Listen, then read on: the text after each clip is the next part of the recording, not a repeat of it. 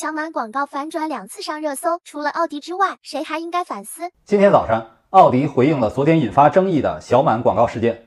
首先是对涉及事件的刘德华、北大满哥表示了诚挚的歉意。其次，说明该视频是由 MNC Sachi 上司广告提报并执行，奥迪已责成其尽快就所涉文案侵权情况进行处理。第三是宣布奥迪各官方渠道全面下架该视频。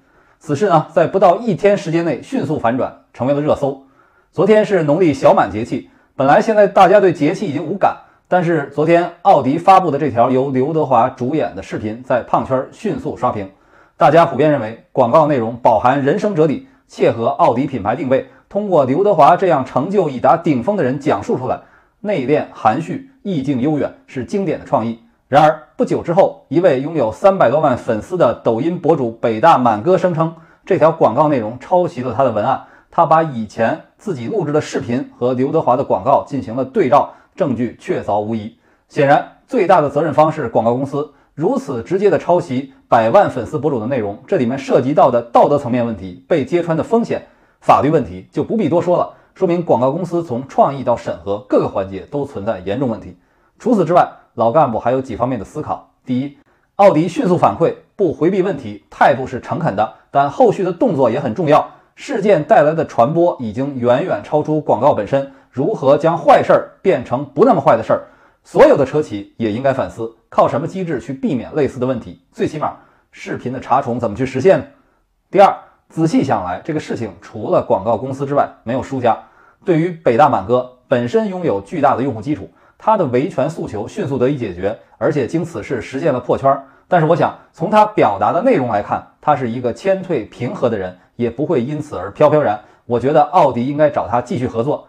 那刘德华算是受害者，此事无损于他的形象，反而会赢得同情。他如果出面能够回应一下，会更好。第三，拍这个广告片动用了刘德华这样的天王巨星，价格想必不菲。如果从广告公司成本和利润的角度来考量，文案应该占多少比例呢？如此没有技术含量的错误，这是广告公司的管理问题，还是营销圈的生态问题？显然后者成分更多，这很值得我们去思考。第四，大车企广告不应该抄袭，那各个平台上的内容呢？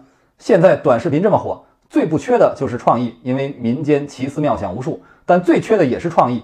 为了流量，有多少人靠抄袭模仿为生？汽车领域这样的问题很多。很多试车的视频被原封不动地照着演一遍，照样有流量，屡禁不止。创意工作者的价值应该得到尊重，而创意行业的从业者也不能自轻自贱。我们看满哥的内容，有思考，有观点，有积淀。而我们现在为了火出圈，为了变现，不过大脑，反制的内容比深度内容更容易获得流量。我们满足于抄近道，图省事儿，抄完国内抄国外，靠搬运挣钱，这就是捷径。你不去抄，你就会事倍功半。我们已经习惯于此，而且乐在其中，这难道不是一个很可怕的事吗？